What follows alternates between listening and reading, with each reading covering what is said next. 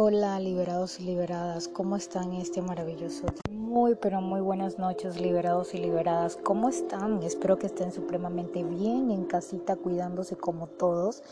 Y bueno, hoy quise hacer algo totalmente diferente, yo sé que los talleres los tenemos todos los domingos, pero hoy dije, estoy en mi plena zona de confort, estoy relajadita aquí en mi cuarto, meditando un poco con este reiki maravilloso que estoy escuchando, que lo tengo de fondo, y dije, voy a grabar voy a dejarles un mensaje muy importante a mis liberados y liberadas porque yo sé que muchas personas están muy pero muy frustradas el día de hoy porque es fin de semana, porque es un sábado por la noche, porque no puedo salir, porque de pronto no pueden ver a sus novias, a sus novios, a sus amigos o hacer lo que comúnmente un joven hace un sábado, ¿no? Entonces yo sé que muchas personas estuvieron o están teniendo una mal, un mal día, ¿no? O tal vez tuvieron una mala noche, en fin, no sabemos, pero lo puedo percibir y, mi yo interior me dijo, Alexa, es hora de grabar. Tienes un mensaje muy positivo el día de hoy. Dije, está bien, voy a tomar em, mi, mi estudio y voy a comenzar a grabar. Entonces acá estoy. Suena loco, pero, pero es real, ¿no? Me gusta poner la atención a mi yo interior. ¿Se acuerdan en la capsulita que yo les hablé? Del yo interior, de tener una buena conexión, de tener una buena relación con él y de saber escuchar esa pequeña niña o esa pequeña jovencita que tienes ahí guardadita por dentro. a la hora le estoy haciendo caso. Y bueno, para los que me siguen en Instagram, yo sé que les ha encantado una publicación que hace como una hora aproximadamente publiqué, o yo creo que la publicó hoy en la tarde, no me acuerdo realmente, no, he perdido la noción del tiempo con todo este confinamiento, pero yo sé que les gustó muchas personas y yo creo que así como cuando yo la vi, le tomé ese capture y dije, se lo tengo que compartir a mis liberados y liberadas porque sé que cuando lo vean se van a sentir muy identificados. Así me sentí yo el día de hoy cuando la vi. De pronto estaba yo estudiando los temas que tengo para el día de mañana eh, para exponerlas a ustedes y vi ese mensaje y dije, ay, wow, me siento tan identificada. Él vive por ti. Y quiero llamar este audio así, vive por ti. ¿Por qué? Porque estamos sujetos a una sociedad llena de prototipos, llenas de estereotipos, llenas de etiquetas, en donde siempre te dicen lo que tienes que hacer. Y si tú persigues tu sueño, estás cerrada. Y si tú haces eso, estás mal. No, y tu familia es la primera que levanta la mano para señalarte y decir, hey, ¿para qué camino vas? Por ahí no debes tomar, tienes que coger por el camino que nosotros siempre te dijimos desde que eras una niña. Pasa en la mayoría de las familias. Yo sé que hay muchas familias muy liberales, demasiado liberales, que les gusta que los, sus hijos persigan sus sueños y dejan que sus hijos pues tomen las riendas de su vida así como debe ser porque yo siempre he dicho que aunque un padre siempre quiere prevenirle el sufrimiento a un hijo siempre nosotros vamos a sufrir ¿por qué? porque el sufrimiento es algo inevitable el dolor es algo inevitable ¿por qué? porque nos ayuda a crecer porque nos ayuda a madurar como seres humanos ¿no? cada experiencia que aparece en tu vida cada persona que, te hace pasar un mal rato es un aprendizaje, no es una enseñanza que la vida te trae para darte una cachetada y decirte por aquí no debes meterte o con esta persona no debes quedarte. Ya sabes que con este tipo de personas Nanay Cuca, búscate otras. Entonces la vida es así, ¿no? La vida nos enseña en que tenemos que aprender a escuchar nuestro yo interior nuestra mujercita que llevamos por dentro, esa que a veces tiene razón y que cuando la embarramos, los primeros que nos dice nuestro yo interior, viste, yo te lo dije, ahí está, no es que estemos locas, no es que tengamos una alguien que nos está hablando todo el tiempo o que, o que tengamos una amiga imaginaria, sino es eso, es nuestro yo interior, ¿no? A veces nosotros hacemos cosas que de pronto eh, nos arrepentimos o después decimos, yo porque, yo porque hice eso, porque dije esto, es por eso, porque nuestro yo interior nos está hablando en este momento, porque nuestro yo interior nos está hablando eh, en esa noche, no porque, yo, o porque nuestro yo interior nos habló en ese día, en fin, ¿no? Entonces cuando yo vi esa imagen de Vive por ti, se me vino a la mente muchas cosas. Primero que yo he pasado prácticamente toda una vida eh, dándole de comer a las personas. Es decir, todo lo que yo hago es porque mi familia me lo dice. Por ejemplo, cuando yo comencé a estudiar mi carrera, eh, mis papás no me, dieron tiempo para escoger, o sea, ellos me dijeron, oh, es como si hoy me hubieran dicho, escoge este o esta carrera o escoge esta o esta universidad. O sea, no me dieron el tiempo porque yo me había postulado para una universidad y no me no, no pasé, no me aceptaron. Y entonces ese mismo día cuando me llegó la inadmisión de mi entrada a esa universidad, yo me bajoné mucho y yo estaba súper bloqueada, súper cerrada. Y cuando mis papás me dijeron, se acercaron a mí súper decepcionados porque no había pasado, me dijeron, bueno, hay que buscar una universidad, paga entonces eh, tienes entre estas dos opciones, esta universidad o la otra. Entonces yo, Dios mío, de mi vida no sabía qué hacer. Entonces nada, mi mamá en la tarde de, ese mismo día me cogió y me dijo, no, a las 2 de la tarde en punto nos vamos, cogemos un bus y nos encaminamos a esa universidad. Y fuimos a esa universidad, no me gustó el ambiente y fuimos a la otra y más o menos me gustó, porque era como un ambiente escolar, ¿no? Era como una escuela, ¿no? Entonces me quedé con la del estilo escuela porque venía de un colegio, entonces me, identifiqué más con esta. Y entonces les cuento y les digo que ahora fue una de las, de las decisiones más estúpidas que he podido tomar en mi vida porque esa universidad me ha traído muchas cosas negativas. Esa universidad me ha traído, Dios mío, las peores de mis experiencias. Y yo digo en estos momentos que estoy hablando con ustedes, ¿por qué lo hice? Pero lo hice fue no tanto por mí, sino por la presión familiar que tenía en esos momentos por parte de mi mamá y de mi papá que en ese tiempo estaba vivo, ¿no? Entonces es una cosa terrible, ¿no? Cuando tus papás te dicen tienes que elegir entre estas dos universidades. Y lo peor del cuento fue que cuando yo elegí la universidad que tenía un ambiente escolar, yo no sabía que quería estudiar.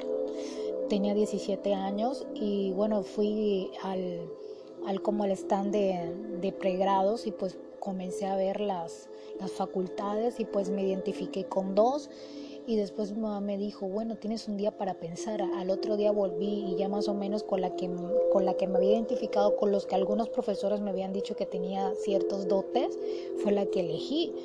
Y hasta el son de hoy me han pasado muchas cosas que ustedes no se pueden imaginar, que después les contaré esa no grata experiencia, pero hasta, hasta el día de hoy me arrepiento mucho de estar ahí y yo creo que ha sido una de las decisiones más, pero más espantosas que he tomado en mi vida.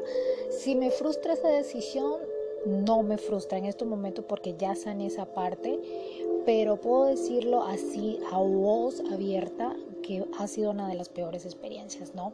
Para algunos la universidad puede ser la mejor porque conoces amigos, sales, rumbeas, eh, adquieres muchos conocimientos, en fin, estudias, te apasiona lo, lo que todos los días das, pero para mí no lo fue. ¿Por qué? Porque a lo mejor no era mi carrera, no era lo que a mí me gustaba y no era mi vocación, no, no era el don para lo que yo había nacido, ¿no? sino la presión. Entonces ahí me doy cuenta que yo nací con ese don ¿no? de darle de comer a mi familia, de que si mi familia me decía esto, yo lo hacía. Yo era una niña que nunca hice muchas cosas.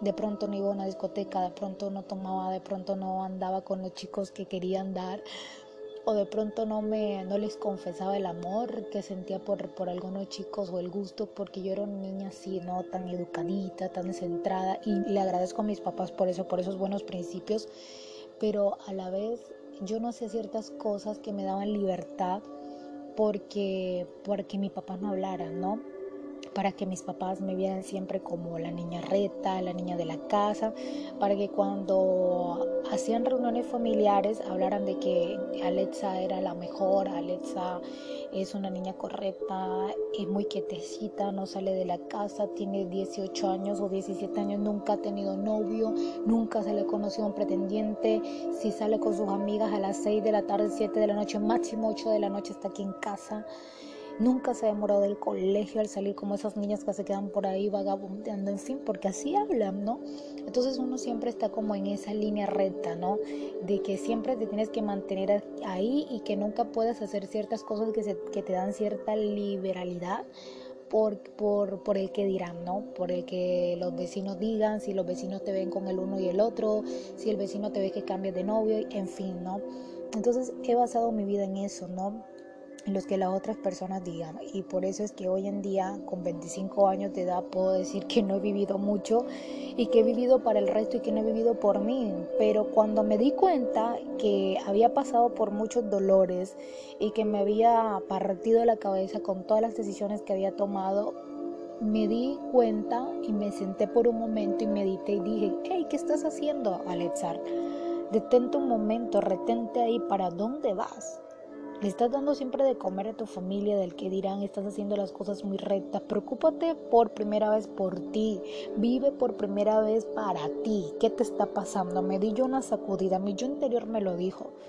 Y desde ese momento comencé a vivir para mí.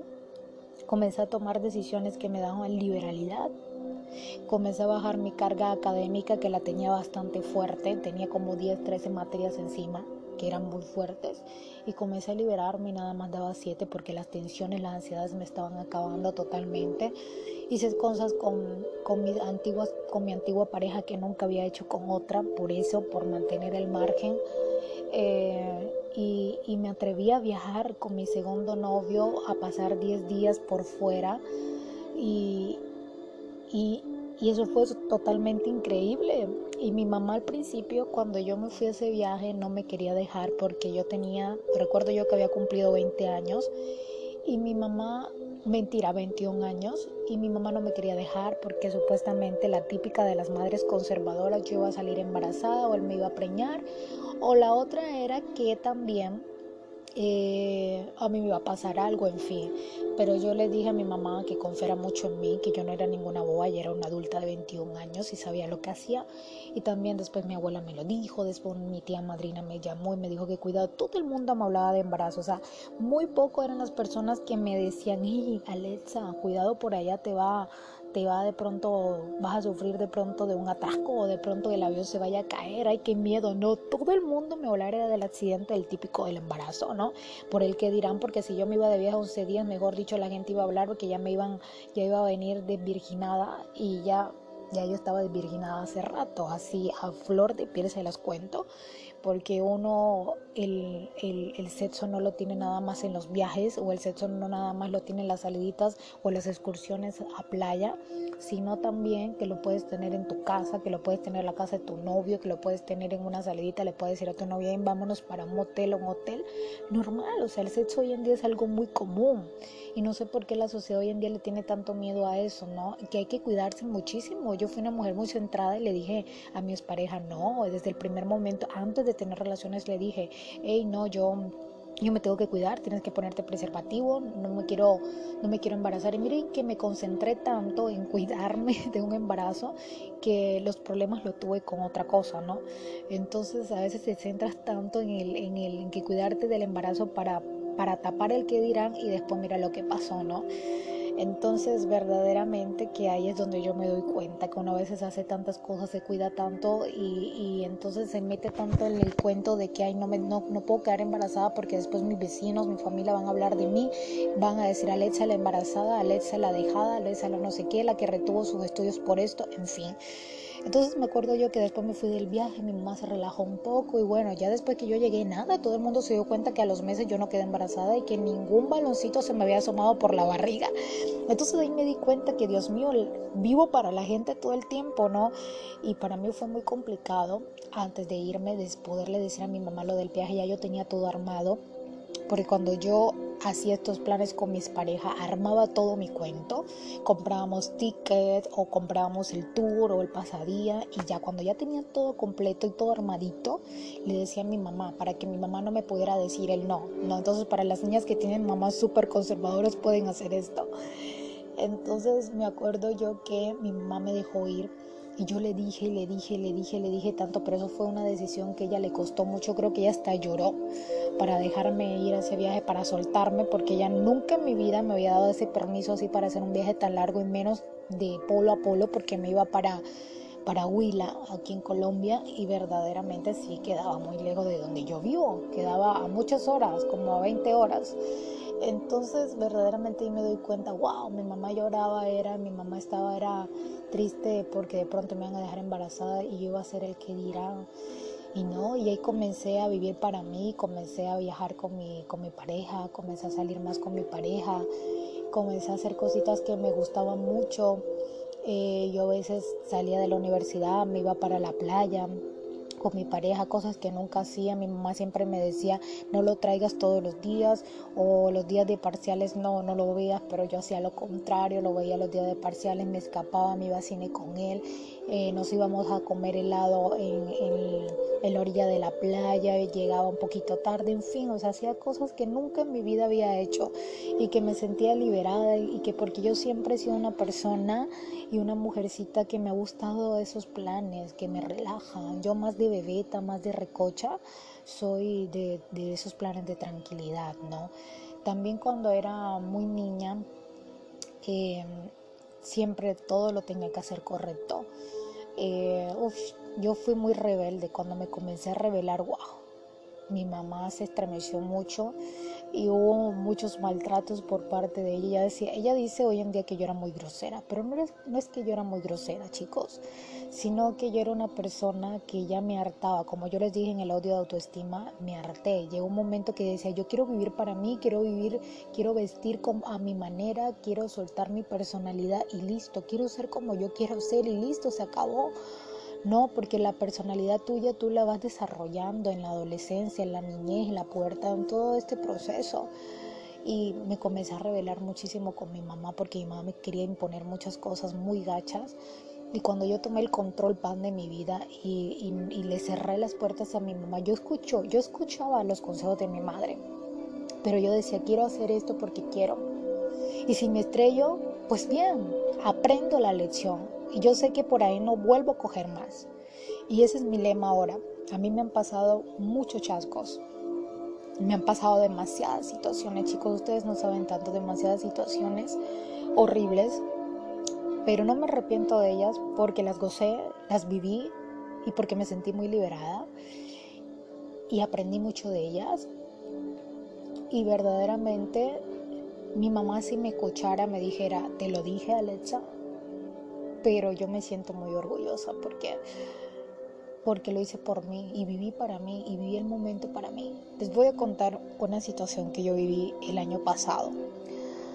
Eso fue una experiencia que para mí me dejó un gran aprendizaje. Yo el año pasado conocí a un muchacho por internet, por Facebook. Me comencé a comunicar con él. Él es un viejo amigo de la familia. Y bueno, tenía años que no lo veía, nos conocíamos desde niños y teníamos años que no los veíamos. Yo le mandé la, la, solicitud, nos comenzamos a comunicar por ahí, por Facebook, tuvimos buena química. Él comenzó a gustar de mí, comenzó a sentir atracción y me comenzaba a decir cosas muy lindas, cosas que me enamoraron.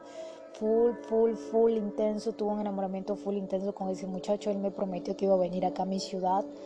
Y, y después de un mes, de dos, tres meses, vino en las peores circunstancias porque el niño eh, era un muchacho humilde, pues no era profesional como yo, eh, nunca había hecho técnicos y trabajaba en cosas, era como comerciante. Entonces, bueno, yo había diferencias, ¿no? Lo que hoy en día llama la sociedad estúpida en la que vivimos. Entonces, nada, yo aún así decía, no, a mí me importa lo que diga mi mamá, me importa lo que diga la sociedad. Yo, este muchacho me ha mostrado que es un alma noble, que es un alma pura, me, me, me, me tiene enamorada y listo. Ese muchacho vino acá tres días y fueron los tres días más bonitos, pero fueron unos días horribles por parte de mi mamá porque mi mamá discriminaba mucho mi relación con ese muchacho porque me decía que yo que hacía con un muchacho que no me llegaba ni a los tobillos, que él no había estudiado, que quién sabe qué cosas hacía allá en su país porque el muchacho no vivía aquí en mi ciudad, vivía 19 horas de aquí. Entonces, imagínense que el, muchacho estaba separado, tenía un hijo, mejor dicho, el historial tampoco era, eh, era muy bueno pero era una noble persona que como todos le pasan cosas feas, ¿no? Viene de un mal matrimonio, en fin, eh, porque también no todos los hombres son malos. Entonces, nada, mi mamá esos días, uy, me tenía de la madre, o sea, esos tres días me tenía de todo, me gritaba.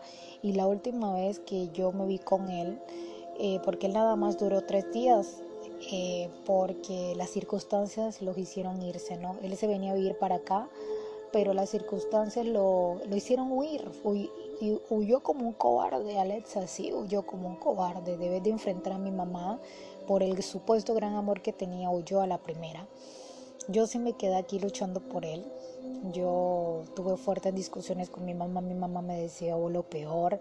Me dijo que si yo salía con él, él iba a formar un escándalo a la familia de él.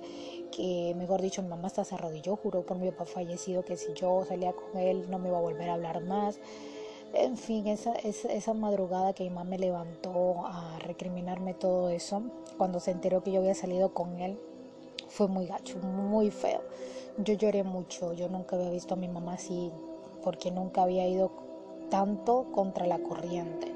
Pero esta vez que fui muchísimo y que yo dije voy a vivir por mí, voy a vivir este amor y me importa lo que digan los demás, me importa las apariencias, me importa los estratos sociales, yo lo amo y lo quiero así tal cual como es. Pero, pero las cosas no se dieron porque yo renuncié a él, sino porque él renunció a mí. Él no pudo con tanta presión. Y ustedes me van a decir, Alexa, eso no era amor de verdad. Sí, tienen razón, no era amor de verdad. Con el paso del tiempo me di cuenta de que era un hombre que hablaba, me prometía muchísimas cosas, me construyó un castillo y después me lo derrumbó a punta de actos que verdaderamente me dolieron y me partieron el alma me tuvo muchos meses amarrada. Yo tuve muchos meses en una relación a distancia con él, pero el hombre era supremamente desconsiderado. No hablaba casi con él, el hombre no tenía celular por su estrato bajo económico entonces les tocaba vender los celulares que tenía, que para comer, la verdad yo desconocí full, full su vida en, aquella ciudad donde él vivía, no sabía absolutamente nada y cuando quería ir se presentaron una serie de eventos desafortunados, me amenazaron por Facebook, un gay, imagínense un homosexual que supuestamente estaba enamorado de él, me amenazó full, me dijo que me alejara de él si no, no iba a hacer feliz. Eso me pateó mucho porque me acuerdo yo que ese día me iba a trabajar y yo ese día mi mamá se dio cuenta y ese día fue terrible para mí y fui a trabajar con el corazón partido. Fue un día bastante gacho, pero aún así después de eso yo me volví a comunicar con él, le conté la situación y ese hombre le valió madres y me dijo unas palabras tan hirientes que yo recuerdo que yo me pasé una semana en duelo emocional. Ese día que ese hombre me dijo esas palabras que me rompieron tanto el corazón, uy, las palabras de mi madre me pasaron por la mente todas las cosas que me decía mi mamá ese día y yo dije, mi mamá tenía razón, pero no me arrepiento porque la cagué bien gacho, pero aprendí muy, muy, pero muy bárbaro de esta situación. Aprendí muchas cosas de esta situación y la verdad ahí es donde tú te pones a pensar, vive, viví por mí, supuestamente, pero la verdad no viví por mí, viví fue para él. Y ahí es donde tú te das cuenta que, hey, él vive por, por mí, no está por, ninguna mar, por ningún lado, sino él viví para él. Di todo para él.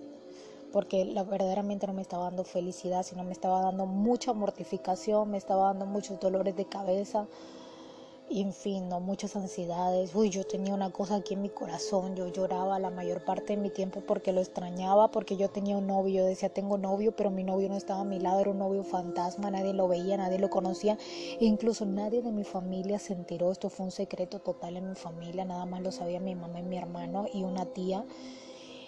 Y el resto de la familia nunca lo supo ni lo sabrá tampoco, ¿no? Porque hay que, hay que aparentar, ¿no? Hay que guardar las, las apariencias, como dicen por ahí.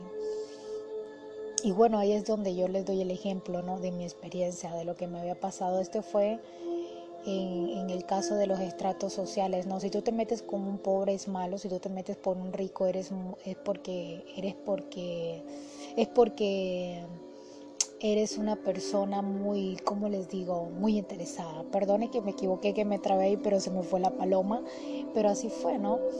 Y, si estás gordo es porque, porque comes mucho, si estás delgado porque, mejor dicho, no tienes dinero en tu casa. Entonces, verdaderamente que el mundo da muchas vueltas, ¿no? El mundo es como que una rotación todo el tiempo, constante. Está llena de muchas, de muchos tabúes, está llena de muchas cosas estúpidas. Y aún así, después de lo que me pasó el, año pasado, después no he tenido más parejas, eh, olvidé por completo lo que es una relación a distancia y no quiero saber más nada de eso.